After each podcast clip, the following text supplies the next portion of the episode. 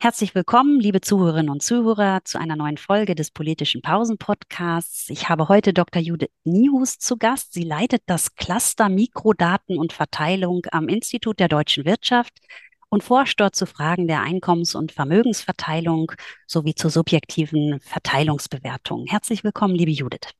Hallo.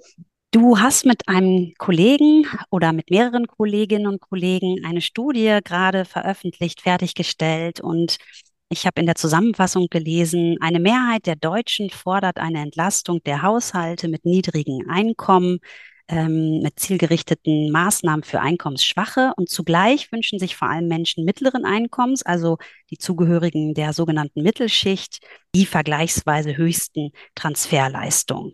Wenn wir das realisieren würden, was da gefordert wird, dann würde das den Staat wahnsinnig belasten finanziell, also wenn er beide Anliegen bediente dann kommt es unweigerlich zu Verteilungskonflikten. Das ist das, was ich aus der Studie mitgenommen habe. A, habe ich euch richtig verstanden und B, kannst du vielleicht mit deinen Worten noch mal ein bisschen genauer erklären, was war die Fragestellung, was war das Ziel und die Methodik eurer Studie? Ja, ähm, gerne. Also wir haben, äh, also die Befragung wurde im vergangenen Herbst durchgeführt und das war ja gerade auch die, die Zeit, wo auch in der Bevölkerung eine große Unsicherheit herrschte, wie sich die die Energiepreise weiterentwickeln würden. Also da haben ja auch die, die Marktpreise ihre, ihre Höchstpunkte erreicht und ähm, es standen auch viele Zahlen im Raum, dass, dass eine ja bis zu Verfünffachung der, der Energiekosten ähm, ähm, droht. Und wir wollten dann insbesondere auch nachspüren, also es war ja der Zeitpunkt, wo dann auch schon die ersten äh, Entlastungspakete auf den Weg gebracht wurden. Also es gab schon die Energie, ähm, Energiepauschale und ähm, nachzuspüren, Einmal, welche Erwartungen haben die Bürger und Bürgerinnen und Bürger an den Staat, aber ähm, einmal grundsätzlich, aber auch für sich selber. Also ähm, haben sie selber die Erwartung, dass sie jetzt konkret ähm, entlastet werden müssen. Und dann haben wir tatsächlich gesehen, dass wenn wir erstmal zunächst fragen, also vor die Wahl stellen, ob nur ähm, Menschen mit niedrigen Einkommen entlastet werden sollen oder aber ähm, in der Breite, also alle Menschen entlastet werden sollten, dass wir dann gesehen haben, ja, eine Mehrheit ähm, stimmt dem zu, dass vor allem Menschen mit niedrigen Einkommen entlastet werden sollten. Das passt auch grundsätzlich, also was man auch in anderen Befragungen sieht, dass, ähm, dass es eine Mehrheit gibt, die, ähm, die sich auch insbesondere einen, einen stärkeren sozialen Ausgleich wünscht. Aber gleichzeitig, wenn dann nach konkreten Maßnahmen gefragt wurde, beispielsweise äh, die Gaspreisbremse, die, die sich damals auch als die Maßnahme herauskristallisierte, die sich die Menschen am stärksten äh, gewünscht haben. Dann haben sie, also haben auch selbst die, die vorher gesagt haben, es sollten nur die mit niedrigen Einkommen entlastet werden, haben, haben sich dann gewünscht, diese Maßnahme solle aber bitte für, für alle Menschen äh, gelten. Und ähm, wie schon gesagt, also wir haben auch ganz konkret gefragt, ähm, was würden Sie sich jetzt für Ihren ähm, Haushalt ähm, ähm, oder wie hoch sollte eine Entlastung ausfallen? Dann haben wir ähm, da halt gesehen, dass dann auch in gerade in, in mittleren Einkommensbereichen ähm, die höchsten Wünsche an den Staat gestellt wurden. Und das ist natürlich dann auch so ein bisschen von, ähm, ich sage jetzt mal, Milieu zu Milieu unterschiedlich, also auch ähm, nach politischer Orientierung, nach Werthaltung. Ähm, aber dass es da halt auch bestimmte Gruppen gäbe, die die sich wahrscheinlich nach, in ihrer eigenen äh, Wahrnehmung als die, die hart arbeitende Mitte, also in ihrer Empfindung Rückgrat der Nation und dann halt auch eine relativ hohe ähm, Anspruchshaltung oder auch, auch Unsicherheit zum einen um ihre eigene materielle Sicherheit, aber auch die Anspruchshaltung, dass sie jetzt von dem Staat ähm, eine, eine Entlastung ähm, erhalten sollten. Jetzt sind ja die Staatsfinanzen nach den mannigfaltigen ähm, Krisen heftig belastet. Und wie ich eben schon ähm, geschlussfolgert habe, ist die Frage, ob man das überhaupt leisten kann wie oder an welcher Stelle kann denn die Ampel überhaupt hier punkten? Was kann man denn überhaupt richtig machen, wenn hier verschiedene ja, Verteil Verteilungskonflikte aufeinander oder ein, ein ganz großer Verteilungskonflikt äh, auftritt und ja die Ideologien der Parteien, die gerade miteinander in einer Koalition in Berlin regieren, ähm, ja sehr weit auseinandergehen. Oder man könnte es auch anders ausdrücken, die Gerechtigkeitsvorstellungen liegen fundamental auseinander, also von Leistungsgerechtigkeit über Chancengerechtigkeit bis hin zu Bedarfsgerechtigkeit.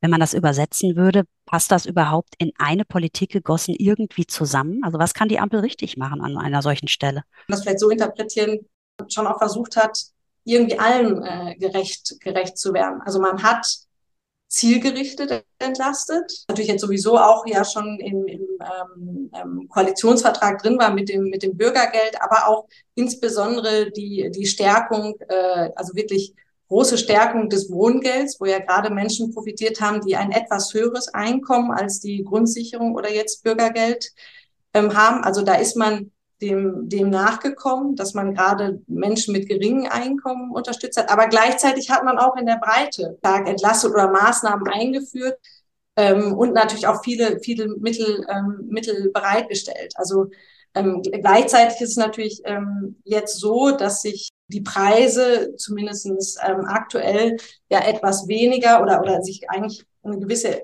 sage ich mal, Entlastung bei der Entwicklung der Energiepreise zeigt. Das heißt, möglicherweise, ähm, zumindest was jetzt Gaspreisbremse und Strompreisbremse angeht, könnte das ja sogar etwas günstiger werden, als, als man damals erwartet hatte. Aber gleichwohl ähm, kann man sicherlich sagen, wenn man jetzt rückblickend auf die Krisen schaut, dass, ähm, dass auch bei der Corona, ähm, Corona-Krise halt viele Verwerfungen durch sozialen Ausgleich abgefedert wurden. Und ähm, das jetzt wahrscheinlich auch bei der Energiepreiskrise, also je nachdem, wie sich das jetzt weiterentwickelt, zumindestens zum aktuellen Zeitpunkt auch sicherlich sehr stark staatlich abgefedert wurde.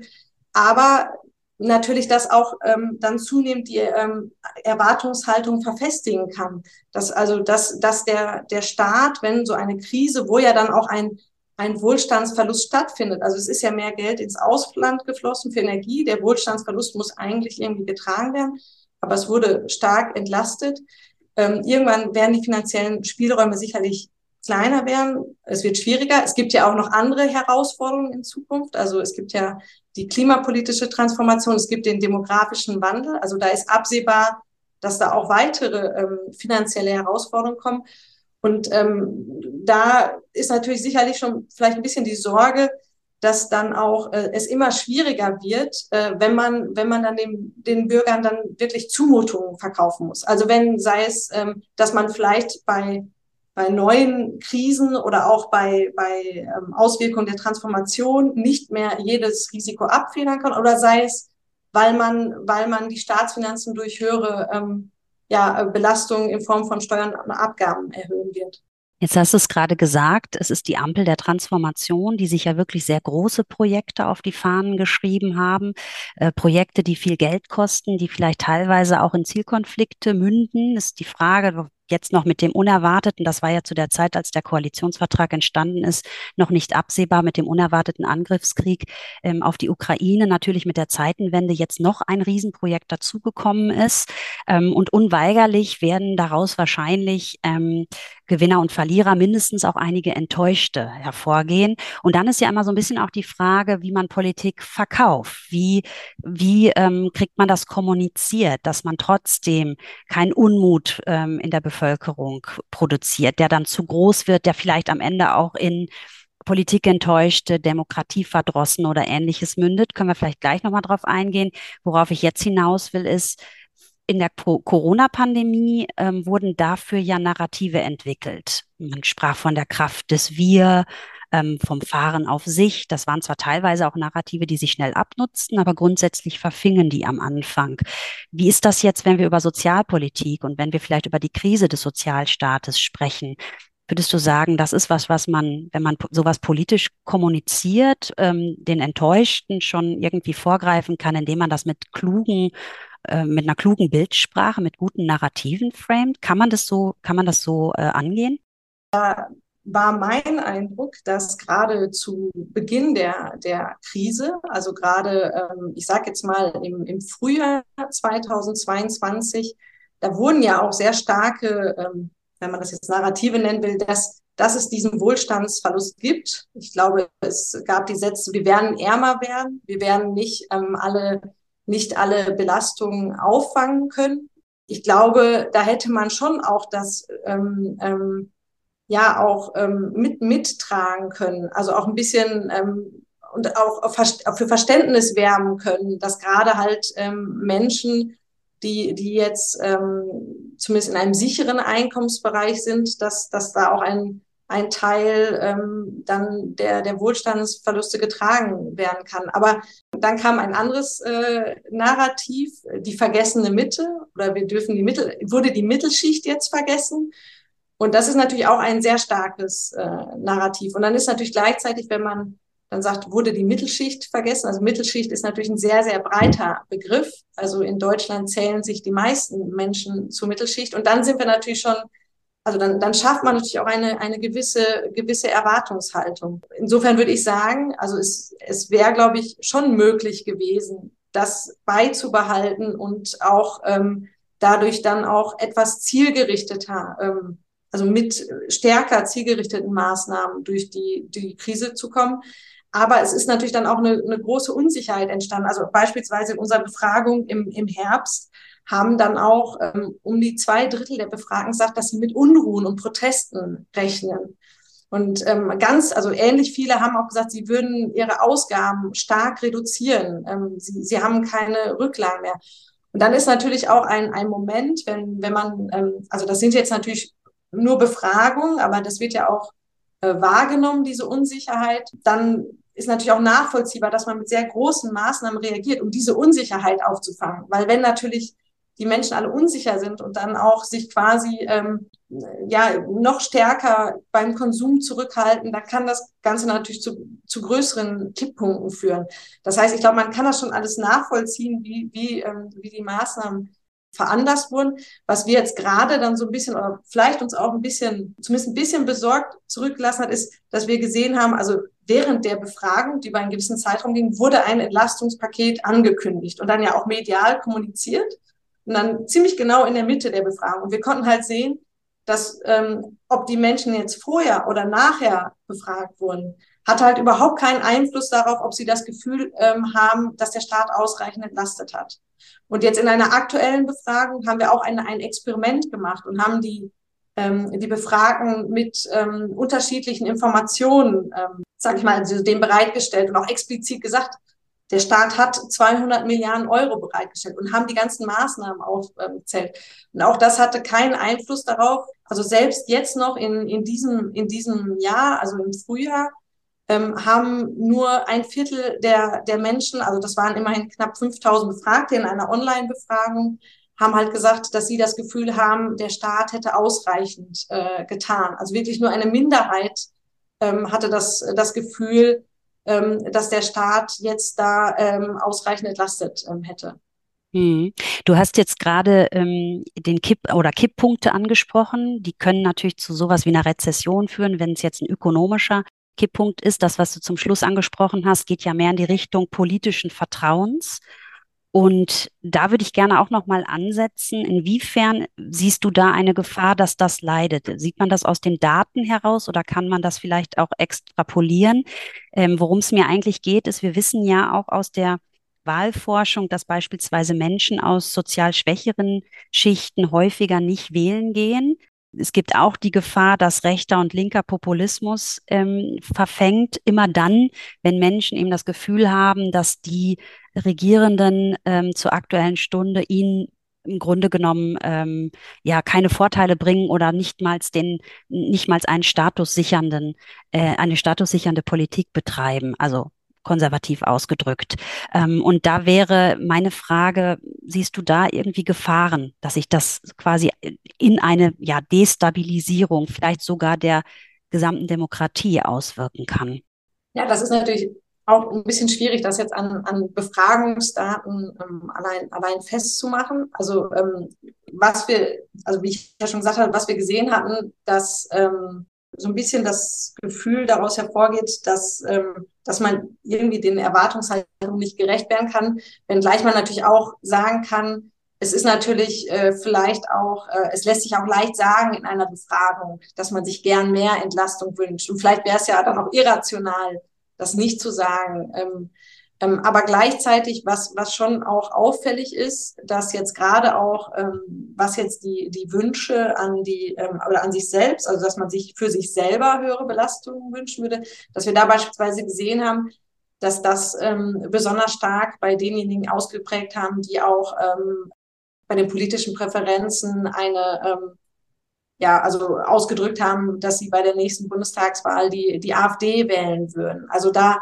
und auch da, und das war auch insbesondere die, die Gruppe, die gesagt hat, dass ähm, ähm, zum Beispiel Aussagen zugestimmt hat, die Politik hätte äh, die, die Mittelschicht äh, vergessen ähm, und so weiter. Aber wir sehen, wir sehen gerade da auch, ähm, also ähm, wie jetzt auch schon bei diesen unterschiedlichen Ausdrücken, dass einerseits nur niedrige Einkommen, einerseits aber doch irgendwie alle, dass gerade da auch viele ähm, in sich nicht ganz äh, widerspruchsfreie Wünsche sind. Und da ist natürlich, wenn man natürlich ähm, ähm, äh, Forderungen an den Staat hat, die der Staat ähm, oder wo es schwierig ist, die, die überhaupt zu, zu erfüllen, da ist natürlich dann sicherlich das, das Gefahr einer, einer Enttäuschung, dass man sich, sich auch abwendet. Gleichzeitig haben wir aber aus den Daten auch abgelesen, also wir hatten auch dann beispielsweise sowas wie Wählbarkeit äh, von bestimmten Parteien ähm, abgefragt und da aber auch gleichzeitig gesehen, dass, dass für viele jetzt äh, die Wahl von ähm, beispielsweise der AfD gar nicht ähm, vorstellbar ist. Also wir haben wir haben zwar, also ähm, die, die Befragung im Herbst hat uns auf der einen Seite besorgt zurückgelassen, weil es diese, diese große Sorge auch vor politischen Protesten gab. Aber gleichzeitig, was jetzt so Punkte angeht, soweit man das aus Befragung ablesen kann, wie politische Zufriedenheit oder auch, ich sag mal, dann, dann ähm, eine Verankerung an unseren äh, demokratischen ähm, äh, Prinzipien, dass die eigentlich auch relativ hoch ist. Also das, das, was natürlich nicht heißen soll, dass man die, die Gruppen, wo auch diese, diese Gefahren einer politischen Entfremdung oder auch äh, die Tendenz, extrem zu wählen, ähm, ähm, da ist. Aber ähm, auf der anderen Seite in der Breite ähm, haben wir zwar schon diese Enttäuschungspotenziale gesehen, aber gleichzeitig eher auch Vertrauen geschöpft, dass da auch eine ja, mehrheitlich feste, feste Zustimmung und Verankerung ähm, ja, der, der demokratischen Prinzipien ist. Ja, jetzt habe ich vielleicht noch eine letzte Frage. Die Zeit rennt uns ja immer davon. Wir haben ja immer nur eine Viertelstunde im politischen Pausenpodcast. Nicht, nichtsdestotrotz würde ich gerne noch auf einen letzten Punkt eingehen. Die Ampel hat zu Beginn ihrer Amtszeit angekündigt, den Sozialstaat umbauen zu wollen, nämlich hin zu einem progressiven Sozialstaat. Gemeint ist damit die Integration verschiedener Elemente, also aus dem liberalen und dem sozialdemokratischen Wohlfahrtsmodell ähm, hinein in den eigentlich deutschen konservativen ähm, Sozialstaat. Und das heißt, dass Marktelemente genauso einfließen, äh, also die Betonung von Wettbewerb wie die Absicherung benachteiligter Gruppen. Mit der Zeitenwende könnte man jetzt sagen, okay, dieses Projekt liegt auf Eis oder ist es angesichts eurer Studie, kann man das vielleicht so bewerten oder einschätzen, interpretieren, vielmehr so, dass diese Reform jetzt dringlicher geworden ist und tatsächlich jetzt noch viel schneller umgesetzt werden kann? Also es ist ja so einige, einige Reformen, die ja schon ähm, angekündigt waren oder ähm, auch schon im Koalitionsvertrag angedacht waren, sind ja jetzt mit der ähm, äh, oder durch die Energiepreiskrise vielleicht auch nochmal schneller umgesetzt worden, vielleicht nicht, nicht in der, der äh, Gänze und im, im politischen Prozess mit, mit gewissen Anpassungen, aber, ähm, aber zum Beispiel auch beim, beim Wohngeld war eine ähm, Anpassung angedacht. Und da ist natürlich dann durch die, durch die, ähm, durch die Energiepreiskrise das nochmal deutlich umfangreicher dann reformiert worden. Also da sicherlich ähm, ein, ähm, also fast dann ein, ein, ein An Anstoß. Aber sicherlich, das sind jetzt, zeigen ja, glaube ich, auch die aktuellen Diskussionen, dass natürlich durch die ähm, dass, dass jetzt wieder stärker über finanzielle ähm, äh, Restriktionen auch, auch gesprochen wird und dann natürlich ähm, ähm, aktuelle Reformen ähm, ja stärker vielleicht dann auch äh, ähm, oder stärker hinterfragt wird, wie, wie man die äh, dann vielleicht auch finanzieren kann. Aber grundsätzlich, glaube ich, zeigt sich ja da, ähm, da ja dann auch die, diese, die, Schwier die Schwierigkeit, diese unterschiedlichen Präferenzen zu kombinieren. Also die, die dass, dass auf der einen Seite ähm, ähm, progressiv äh, oder dass man stark, äh, wenn man das jetzt vielleicht auch als bedingungslose Leistung ähm, interpretiert, aber gleichzeitig auch sieht, wenn, wenn wir uns das angucken, dass ähm, in, in, gerade in so Befragungen viele auch mal ausdrücken und sie wünschen sich, also sie haben eine ganz große Präferenz für sowas wie eine Grundrente, die ja ganz explizit sagt, da ist die Leistung ja daran geknüpft, dass jemand mindestens so und so viele Jahre einen, einen Beitrag geleistet hat.